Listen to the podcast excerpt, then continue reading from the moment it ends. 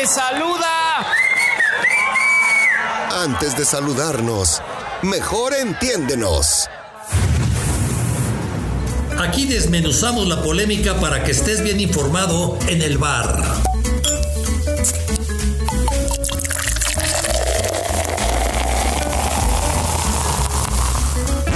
Cuando tengas que hablar del bar, Hombres de Negro, con Raúl Orbañanos y Gil Alcalá. Un podcast exclusivo de Footbox.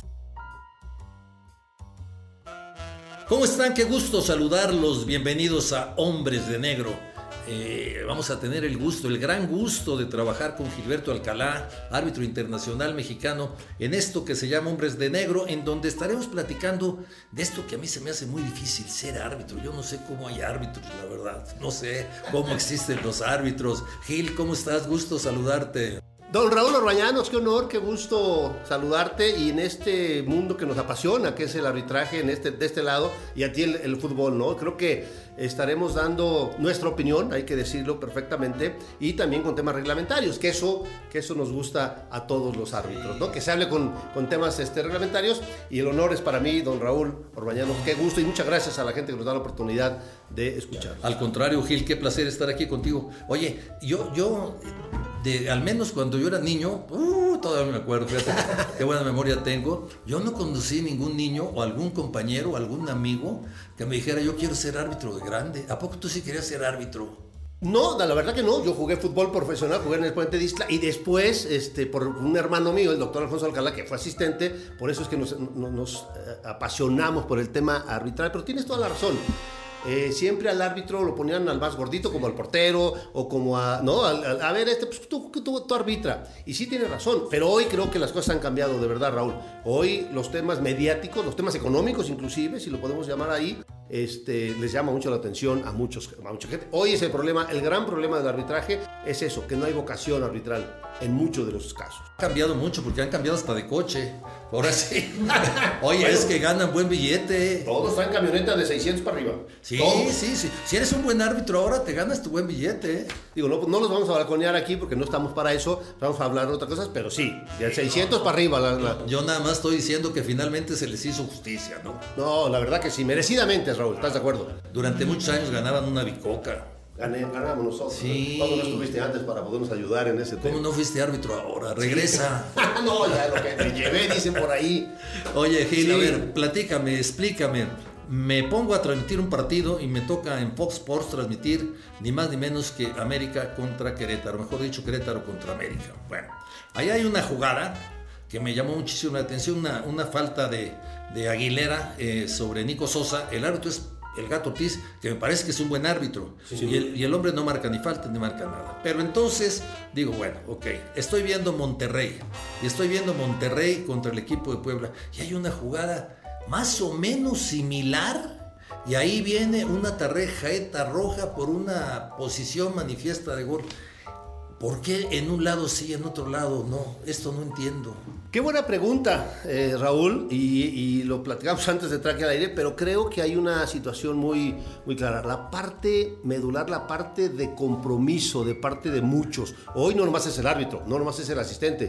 Los del bar también tienen ese compromiso y hay que decirles a la gente del bar, ojalá la gente del bar que está instruyendo a estos chicos tuviera esa posibilidad de salir ¿Por qué? Porque esa es una buena pregunta. Las jugadas son muy No hay jugadas iguales, decimos los árbitros. No, nunca. Pero son muy similares, ¿sí? La decisión de reglamentaria debe haber sido, o la decisión disciplinaria debió haber sido la misma. Debió haber sido la tarjeta roja en ambos casos. En una no se marcó ni falta. No, no, no se marcó la falta. De, la de Querétaro, la de, la de Marco Ortiz, que comparto tu opinión, gran árbitro sin duda, pero este, le faltó ayuda, le faltó apoyo de parte de los asistentes y también de parte del VAR. Precisamente está para eso el VAR. Pero ahí el, el, el, VAR, el VAR, ¿por qué podría haber intervenido? ¿Por una posición manifiesta de gol y supuesta tarjeta roja? Por una posición, claro, las dos cosas eran. Ya, ya le había ganado la posición, lo, lo, descifraste perfectamente cuando lo estabas comentando. Ahí ya le, había, ya le había ganado, le pega, si es fuera del área, entonces no, no, no se tiene que sacar la tarjeta roja. Lo puedes amonestar, pero sí es una, una jugada de falta clarísima. Y en la otra de Monterrey, que ahí, híjole, yo ahí tengo mis dudas, porque Oscar, Oscar Mejía, que fue el, el árbitro, eh, creo que sí tuvo el apoyo y se acelera él mismo, porque él llega y saca la tarjeta roja inmediatamente. Directa. Debieron tener calma. Creo que hoy hay una posibilidad, cuando tú estás enfrente de un, de un silbato, tienes la posibilidad de que tengas una herramienta. Me hubiera encantado a Gilberto Alcalá tener la herramienta hace 15, 20 años cuando me agarraste para, para sacar ese tipo de cosas. Pero hoy parece que los árbitros están esperando a que les arbitren el partido el VAR. Y eso es muy triste. Sí, oye, bueno, pero a ver, mira, qué bueno, yo, vamos, ya, ya voy agarrando la onda. ¿Cuándo hay que señalar posición manifiesta de gol? Porque esto también se ha vuelto muy subjetivo, o sea, el balón lo tengo controlado, ya nada más está el portero, posición manifiesta de gol, pero dicen si salió tantito a la derecha, si salió tantito a la izquierda, no, bueno. Hay una palabra que le llaman doxo, ¿no? Dentro del, del, reglamento donde es la posición de, del balón, la que haya la cantidad de futbolistas enfrente, jugadores rivales, la posición, la, la conducción, la, la, la dirección hacia, el, hacia la portería, todo eso lo tiene que calificar el árbitro en el momento. Para mí, una de las cosas principales es si lleva control de balón o no. Claro. Porque eso, eso, eso es prácticamente, aunque estés un poquito alejado a la derecha, ahora, si la pelota sí ya te va muy a la izquierda o a la derecha, lejos de la dirección hacia la portería, difícilmente puedes considerar Mira, oportunidad manifiesta. Ya, no soy tan güey, ya le estoy agarrando la onda. sí, Fíjate, es, que, es, es, es que aquí hay una clave que acabas de darme. Si no tienes control de balón, bueno, pues es que tienes que hacer otra jugada para controlar el balón. Exactamente. Y eso, aunque, aunque venga la pelota, tú que, que no la traigas controlada, pero la pelota viene hacia, hacia donde vas tú, hacia tu dirección a portería, ahí sí es una control, porque ya estás, estamos hablando de profesionales, estamos hablando de jugadores de, de primer nivel, ¿no? Calificación para el Gato Ortiz con esa jugada y calificación para quién era Mejía, ¿verdad? Oscar. Sí. sí. Oscar Mejía, en el de Monterrey. No, creo que son dos jugadas difíciles, aunque sí. Eh, no nomás para Oscar Mejía ni para el Gato Ortiz les, los califico, los califico de 6, 5 o 7 a todo el, el cuerpo arbitral. Hoy, hay, hoy hay, es muy importante eso, Raúl, y aquí lo vamos a estar diciendo, aquí lo vamos a hacer en, en. La, la, la calificación es para el cuerpo arbitral, salvo que el, el, el, VAR mande llamar al árbitro y el árbitro, aún viendo lo que estamos viendo nosotros, cambie su opinión en esa decisión. No sé si me expliqué. Perfecto. O sea, yo ya lo vi en el VAR y digo, ¿sabes qué? Para mí VAR no es así. Pues sí, y ya yo, yo pero estamos de acuerdo nosotros que sí es. Es, es, es, entonces ahí sí vamos a calificar a la, estas dos jugadas para mí la calificación es para el, el cuerpo arbitral para los cinco ah pero entonces tú dices que los, cuando cinco, salga seis. el arbitraje de Pérez Durán calificas a todo el cuerpo arbitral porque todos pueden en determinado momento ayudarlo Claro, hoy hay, hay, hay bar, hoy hay una herramienta extraordinaria que no la hemos sabido ocupar, lamentablemente. Es extraordinaria, voy a decir una palabrita a ver si no me regañan, es para sacar al güey de la barranca en el buen sentido. En el buen sentido, sí, ¿sí, sí, sí, sí, sí, perfecto. O sea, no, no, no, no, no. Ya te la dio el VAR, ya te la dio la FIFA, ya te la dio la regla de juego, úsala, úsala positivamente, ¿no? Claro, dijiste, y, hoy hay VAR y ay, dije, pues vámonos. el lunes, espérate, Raúl. Vámonos. Ya habrá momentos. Oye, a ver, ¿tú alguna vez te consideraste un árbitro prepotente? En algún momento fui, eh, sí, a, a, ver, en general, así como calificativo para Gilberto Galán, no. Pero sí hubo momentos, yo llegué a decirles a los jueces, cuando me decían, Alcalá, no te enojes, ¿y sabes qué les contestaba? No, yo no me enojo, cabrón. Ustedes me hacen enojar. Yo salí contento de mi casa, hasta beso le di a mi mujer para salir a, a trabajar y ustedes salen y, y, y me están haciendo este, la vida imposible. ¿No? ¿Sí me explicó? Sí. sí. Porque oigo, escucho por ahí algunos que dicen, ah, no, este, eh, eh, no decimos groserías, no seamos malos, nos, nos, nos, nos, hemos, y tú lo sabes, no, en la, en la, pero la, la, cancha es como Las Vegas, ¿no? Ahí se Lo que pasa en la cancha se queda en la cancha. Esa es una de las, de las primicias, de las prioridades que debe de existir entre futbolistas y, y árbitros. O sea, no pasa nada, pues si somos seres humanos, estamos dentro del, del, del, negocio, estamos dentro del ajo y creo que esa es una de las partes importantes.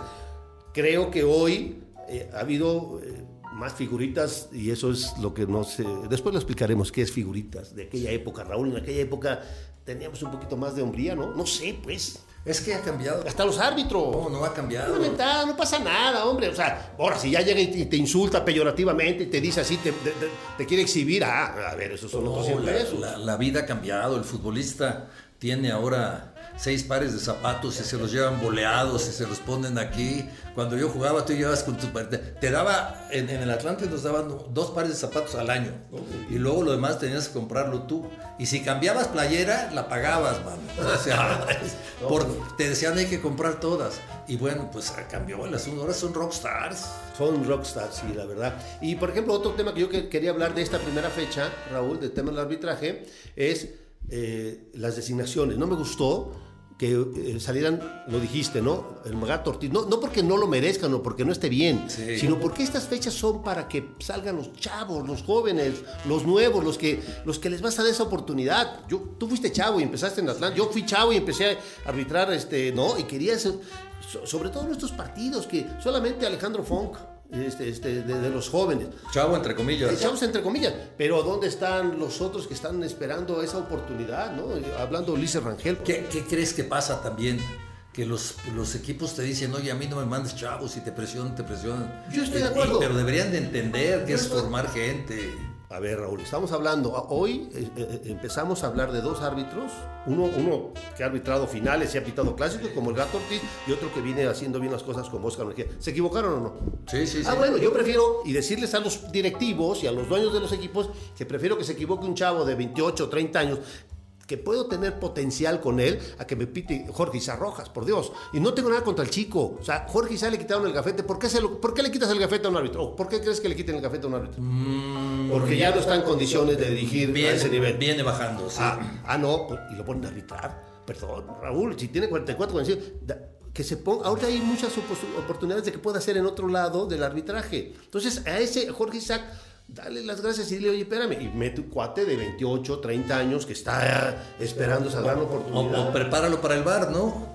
Por eso te digo, hoy hay oportunidad de estar en otras circunstancias que pueden eh, trabajar dentro del arbitraje, que su experiencia pueda servir para algo, pero ya verlos arbitrar, la verdad, a mí no estoy de acuerdo. Pero bueno, ese es mi punto de vista. Si no y estamos hablando aquí nomás en fútbol. Si no está de acuerdo Gil, lo vamos a cambiar. ¿no? Oye, y también, no, ya me desviaste, porque te dije que si había sido prepotente, porque el árbitro, un portugués del partido de México contra Japón, le puso una regañada y provocó a Antuna de una manera tan prepotente que caramba, yo no sé. Corres, oye, ¿qué pasa? Si se levanta Antuna desesperado, va perdiendo, eh, están enojados, el árbitro te grita, le metes un derechazo, te meten un año. Dos años ahí en el internacional, te meten dos años, ¿no? o, o, se te acaba la carrera. Porque y, ya y, al, y, al, árbitro portugués no le pasa nada. Yo te voy a decir una cosa, yo sí llegué a, a, a pasarme con un. No, no, te voy a decir que más de tres jugadores, ¿no? Porque sí, ya, ya, ya, ya los tenías aquí hasta el que. que pues, vuelvo a insistir, sigue siendo ser humano, sigue siendo uno de, de, carne y hueso. Pero eso que sucede a nivel internacional le va a costar al chico, al chico árbitro portugués.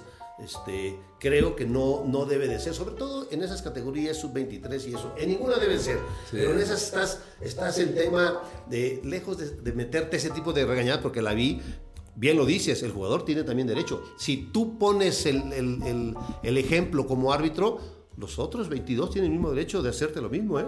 Pues. Exactamente. Porque una cosa es ser eh, autoridad y una cosa es ser autoritario. Totalmente, pues sí, qué feo, se ve muy feo, ¿no? Hombre. Se ve, se ve, bueno, igual, igual, también se ve feo. Fíjate, Gil, ahora la. Durante muchos años, inclusive cuando yo jugaba, pues el fingir faltas era el pan nuestro de cada, de cada día aquí sí, sí, con, sí, con, el fútbol mexicano, el fútbol latinoamericano. Y no es que los acuse, pero es una corriente que nos llegó de Sudamérica.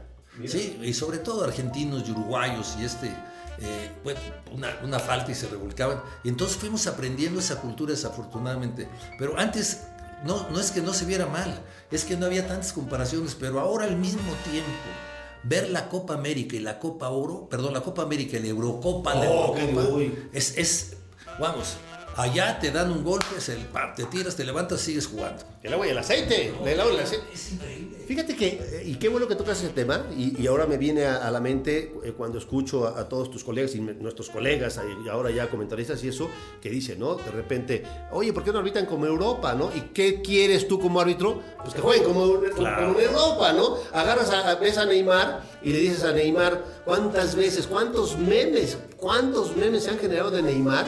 De, de tanta este, fingir faltas en un partido de fútbol, o sea, es increíble. y bien lo dices, es brasileño, los argentinos, uruguayos, chilenos, y ya los mexicanos también no, no bailan mal las rancheras porque, no cantan mal las rancheras porque se va pegando lo malo. ¿Qué lograron hacer con esas ¿Te acuerdas del cocodrilo Valdés? No, ¿Te acuerdas del cocodrilo Valdés? Que era, era espectáculo, ¿no? Era... Hay, hay, que decirle a la gente de las nuevas generaciones que había gente como el Cocodrilo Valdés, el Snoopy Pérez. El Snoopy Pérez, claro. Sí, que esos entraban al área, se dejaban caer en el área por partido, sin exagerar, seis veces y fingían penales y eran, eran buenos actores, engañaban a los árbitros. A mí me engañó, ¿te acuerdas de Pavón, el hondureño? Sí, claro. Me engañó dos veces, dos veces me hizo. No, bueno, me, me, la primera jugó, jugó, en Morelia y jugó en Celaya. Bueno, una, con León y con, y con Celaya. Pues una con Celaya y otra con Morelia. La primera le dije, ay, mendigo, ahí son de las cosas que dices que si no es prepotente, sí me enojé. La primera y me echaron dos partidos, porque no, no, si, si no arbitrabas no ganabas. Y la segunda, me la vuelve a hacer Pavón Plumer. sí, acuerdas? claro. Un y ahí voy yo de. Y marco penal. La segunda. A la tercera, Raúl, le dije, a ver, ahora sí. Me vale hostia, me vale carajo si te pegan. Prefiero que me castiguen por no marcarte que porque me vuelvas a engañar. Y ya le di su palabrota, ¿no? Que empieza con C. Le dije, sí, le dije, no, no, no. Dos veces me la hizo Pavón Plumer. Sí, pero aparte, ¿sabes qué tenían estos futbolistas? Que ya sabías.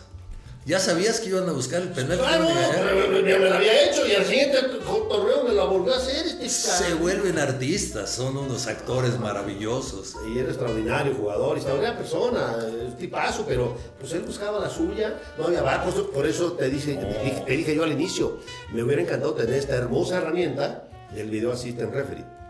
Hubiera, de, de las 15 o 20 tonterías que hice durante más de 500 partidos en primera división, este, pues hubiera librado cuando menos unas 8, ¿no? Entonces ya no estuviera yo tan, tan, tan pesado, tan cargado. No, no, el, el, el, arbitraje tiene mucho más ayuda ahora que cuando estaban ustedes. Mucho. Pero hombre, muchísima más. Mucho, mucho. Ahora siempre es ingrato el arbitraje. Sí, sí, Raúl, totalmente de acuerdo. Creo que se perdió un poquito y no voy a hablar de atrás o de antes, pero sí se empezó, se, se empezó a priorizar el arbitraje en el tema físico, que no está mal. Sí. Está bien, porque tú te acuerdas de León Padrón, te acuerdas de, de Edgar Ulises, te acuerdas de, de este, eh, el de, ay, este, Rebollar, este, Rebolledo, Sí, Pascual. Rebolledo. Todos eran, no, Todo. ninguno de esos pudiera arbitrar ahorita. Y sería una lástima, porque eran grandes árbitros, la verdad. Sí, todos, todos clientes para nutriólogo, ¿eh? Todos. Totalmente. Parejito. Pero, pero, y atrás Marco Antonio Dorantes, que Marco seguramente te, sí. Tocó arbit- te, te arbitrara, y, y, González Archundia, y, Sí. y fueron mundial, Y fue a mundial, claro, lo hizo bien. y lo hizo muy bien. Pero es que, ¿sabes qué pasa, por, por ejemplo, con el arbitraje? Por ejemplo, yo sé que tú jugaste y ahora de los actuales identifico dos o tres que han jugado, quizá no profesional, pero sí a buen nivel, como este señor Montaño de, de Guadalajara, etcétera. Sí, sí, sí. Pero luego hay árbitros que llegan muy lejos sin haber jugado. Y son árbitros que lo hacen a base de condición física. Y caray, alguno de ellos, mm, exagerando mucho, mira, voy a decirlo, Marco, mm, el Chiquimarco. Chiquimarco. Marco, sí, Marco. Sí, bueno, Marco, muy buen árbitro. eh, se, se aprendió las reglas, todo, pero era prepotente. Sí, sí, Era- muchos de los compañeros, eh, jugadores tuyos y eso, lo comentan, ¿no? Eh, Marcos sí de repente era muy exagerado en, en su forma de, de, de- de- de marcar las reglas y ser muy cuadrado en muchas de las cosas. El fútbol no es que por alguien por ahí dijo que habría que ser un facilitador, yo le dije, no, si no somos el tirantes. El árbitro no puede ser facilitador, el árbitro tiene que ser conductor. Eso sí, conducir un partido, llevarlo a buen término, eso sí, pero ser facilitador, que me imagino como el tirantes de la lucha libre, ¿no? Que este, ta- también se tira y no, no, espérense tantito, así por ahí no es. Pero creo que sí es un tema este, de Marco en el tema, ¿no? Sacar sus dos tarjetas medio exhibicionista. Gran persona, gran persona, Marco. Ahora, no hay ese, ese tipo de árbitros, ese tipo de arbitraje. Al menos yo en la Liga MX no encuentro árbitros de ese tipo. ¿no? Sí encuentro algunos que se enojan muy fácil. Sí, Pérez Durán. Pérez Durán, por ejemplo. Y el mismo Marco Ortiz, de repente, como que. César Ramos, que de repente se- me lo cambiaron, también era muy tranquilo y de repente sí se pone y me mete las tarjetas de repente a este. Yo los comprendo ahí, los entiendo. Sí. Yo estuve ahí, tú también. Pero. eh, y que suceda de vez en cuando, hasta, hasta, y lo voy a decir, aunque me regañes, hasta lo aplaudo.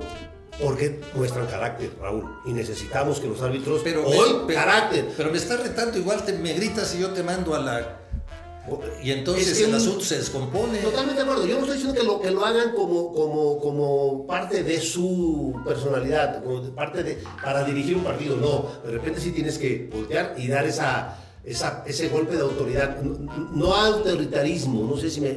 No, no quiero llegar a- al grito ese que hizo el, el- el portugués con Antuna. No, no, no, no, no a ese nivel. Pero sí decir, oye, ya, hasta ya aquí. Para cerrar, ¿le gritan a su esposa los árbitros? ¿Para qué te cuento? Aquí viene, aquí está, toda- aquí está fuera mi mujer que pues, seguramente que escuche este podcast. Te voy a decir que no, Raúl. No, no, no me eches inglés. Me estás comprometiendo demasiado, Raúl Orbañano. Gil, qué gusto saludarte en este primer Hombres de Negro. Seguiremos con la gente en este podcast. De veras es un placer. Va a haber análisis de todos los, todas las ligas del mundo, ¿eh? Sí, sí, sí, estaremos pendientes de todos los arbitrajes y las jugadas que haya importantes. Aquí usted lo va a ver en, en Footbox, en Hombres de Negro. Sí, señor. Hasta la próxima. Muchas gracias. Esto fue Hombres de Negro con Raúl Orbañanos y Gil Alcalá, podcast exclusivo de Footbox.